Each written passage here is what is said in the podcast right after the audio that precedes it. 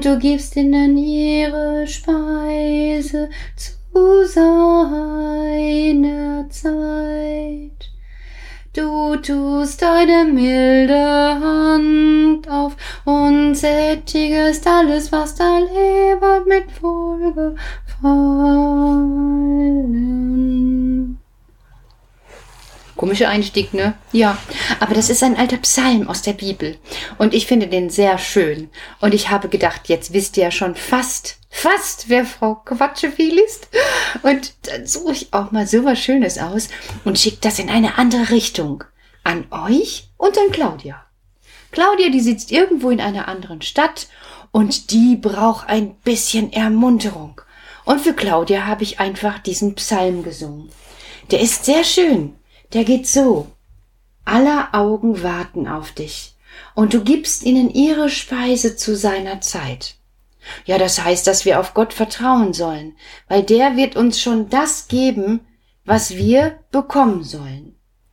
Du tust deine Hand auf und sättigest alles. Ja, von Gott kommen wir, zu Gott gehen wir und jetzt, ach, für so einen Abend schon fast viel zu viel. Für Claudia und das reicht. Für uns habe ich mir heute auch etwas überlegt.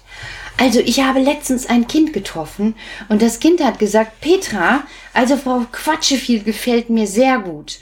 Und wenn du singst, nicht immer alles, aber ein bisschen ist auch gut. Aber du hast noch kein Märchen vorgelesen. Lies doch mal ein Märchen vor. Und jetzt habe ich hier mein großes Märchenbuch und habe gedacht, ja, recht hat das Kind. Da kann ich doch mal gucken.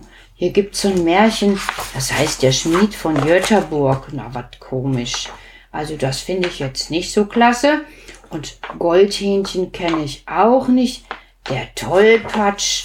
Wer will denn schon den Tollpatsch hören? Märchen von einem, der auszog, das fürchten zu lernen. Das lassen wir mal lieber am Abend. Aber, ah, hier habe ich eins für abends. Das Nusszweiglein. Also der Wunsch sei erfüllt. Diese Woche werde ich mich mal um Märchen bemühen. Ich lese langsam, dann können nämlich auch alle gut zuhören, auch die Kleinen.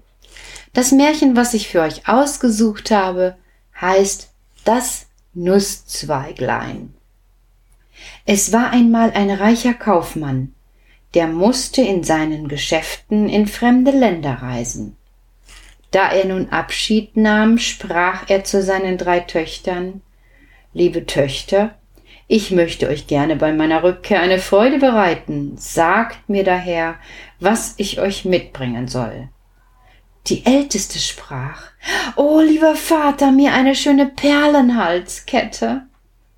Die andere sprach, Ich wünsche mir ein Fingerring mit einem Diamantenstein. Die Jüngste schmiegte sich an des Vaters Herz und flüsterte, Mir ein schönes grünes Nusszweiglein, Väterchen. Gut, meine lieben Töchter, sprach der Kaufmann, ich will's mir merken und nun ade. Weit fort reiste der Kaufmann und machte große Einkäufe, gedachte aber auch treulich der Wünsche seiner Töchter. Eine kostbare Perlenkette hatte er bereits in seinen Reisekoffer gepackt, um seine Älteste damit zu erfreuen und gleich einen wertvollen Diamantring hatte er für die mittlere Tochter eingekauft.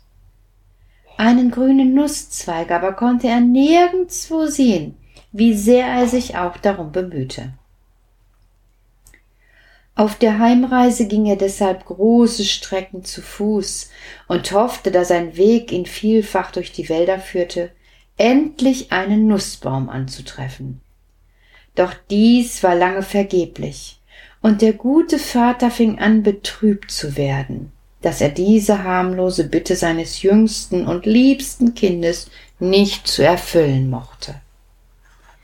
Endlich, als er so betrübt seines Weges dahin zog, da, da kam er just durch einen dunklen Wald an einem gedichten, an einem dichten Gebüsch vorüber, und da stieß er mit dem Hut an einen Zweig, und es raschelte, als fielen Nüsse, und wie er aufsah, war's auch ein grüner Nusszweig, daran eine Traube goldener Nüsse hing. Da war der Mann sehr erfreut, langte mit der Hand empor und brach den herrlichen Zweig ab.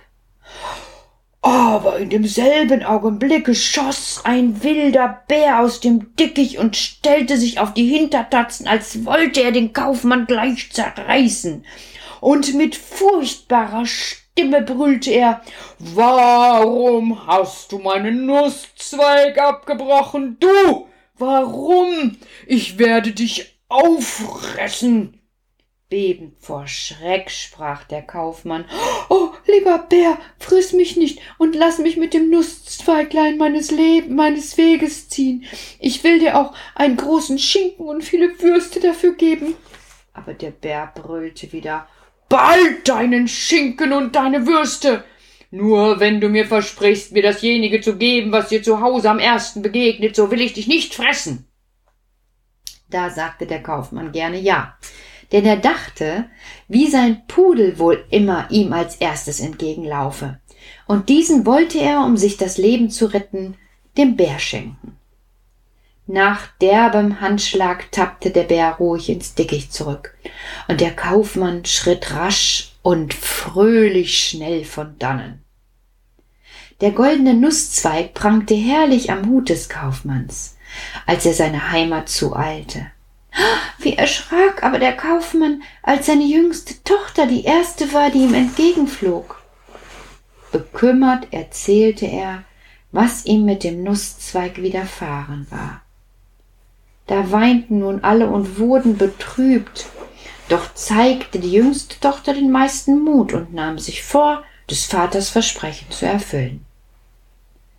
Auch die Mutter hatte einen guten Rat und sagte, Ängstigen wir uns nicht, mein Lieben, soll der Bär doch kommen, so geben wir ihm anstatt unserer Jüngsten die Hirtentochter. Mit dieser wird er auch zufrieden sein.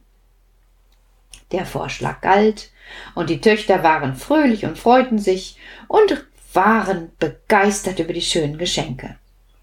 Die Jüngste trug ihren Nusszweig immer mit sich, und sie dachte bald gar nicht mehr an den Bären und an das Versprechen ihres Vaters.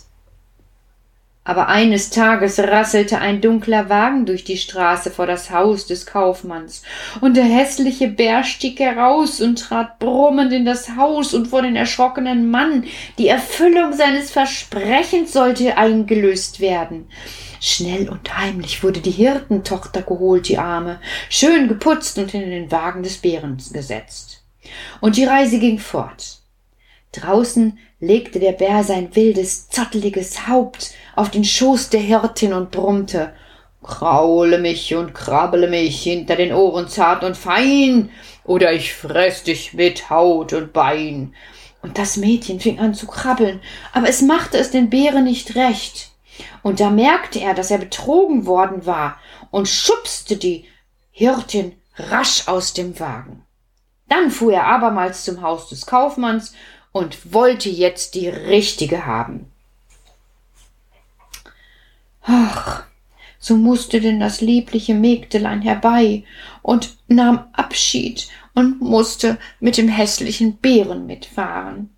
Draußen brummte er wieder und sagte Kraule mich, krabble mich hinter den Ohren zart und fein, sonst fress ich dich mit Haut und Bein und das Mädchen krabbelte und so sanft, dass es ihm behagte, und dass sein furchtbarer Bärenblick freundlich wurde, und so dass allmählich die arme Bärenbraut ihn mochte. Die Reise dauerte nicht lang, denn der Wagen fuhr durch den dunklen Wald und hielt vor einer finsteren Höhle. Die war die Wohnung des Bären. Oh, wie zitterte das Mädchen. Und zumal der Bär sprach, hier sollst du wohnen und glücklich sein, so du dich drinnen brav benimmst, dass mein wildes Getier dich nicht zerreißt. Und er schloss, als beide in der dunklen Höhle einige Schritte getan hatten, eine eiserne Tür auf und trat mit dem Mädchen ins Zimmer. Und das war ganz voll Tieren angefüllt, so Würmer und so, und der Bär brummte Sieh dich nicht um, nicht rechts, nicht links, geradezu, so hast du Ruhe. Und da ging auch das Mädchen, ohne sich umzublicken, durch das Zimmer, und es regte und bewegte sich kein Wurm. Und so ging es noch durch zehn Zimmer, Und das letzte war voll mit den scheußlichsten Tieren. Drachen und Schlangen, giftgeschwollene Kröten, Basiliken und Lindwürmern. Und der Bär brummte in jedem Zimmer. Sieh dich nicht um, nicht rechts, nicht links, geh geradeaus, so hast du Ruhe. Das Mädchen zitterte und bebte vor Angst, wie Espenlaub, doch es blieb standhaft, sah sich nicht um, nicht rechts und nicht links. Aber als es das zwölfte Zimmer öffnete, strahlte den beiden ein glänzender Lichtschimmer entgegen, und es erschallte da drin eine liebliche Musik, und es jauchzte überall wie Freudengeschrei, wie Jubel, und ehe sich das Mädchen nur ein bisschen besinnen konnte, tat es einen furchtbaren Donnerschlag, also so, dass es dachte, es breche Erde und Himmel zusammen. Aber bald war es ganz ruhig, und der Wald, die Höhle, die Würmer, der Bär, alles war verschwunden. Ein prächtiges Schloss mit goldgeschmückten Zimmern und einer schön gekleideten Dienerschaft stand da. Und der Bär war ein junger Prinz geworden der nur darauf gewartet hatte, erlöst zu werden, und der das Mädchen drückte und ihr tausendmal dankte und nochmal dankte, weil er sie erlöst hatte. Und das Mädchen trug immer noch den Nusszweig. Und da sagte der schöne Prinz, Willst du jetzt meine Prinzessin sein? Und der Nusszweig soll bei unserer Vermählung der Schmuck sein und ich werde dir nie vergessen, dass du mich erlöst hast. Und da sagte das schöne Mädchen Ja. Und von da an lebten sie beide glücklich viele, viele, viele, viele Jahre in diesem wunderschönen Schloss. Und der Vater und die Schwestern wohnten auch in dem schönen Schloss. Und wenn sie nicht gestorben sind, dann leben sie noch heute. Und wenn du jetzt die Augen schon ein bisschen müde machst, kannst du dir das Schloss vorstellen und auch direkt mit deinen Träumen dort hineinschlafen. Schlaf, schlaf, schlaf. In den schönen Schlafensaal. Schlaf, schlaf, schlaf, schlaf.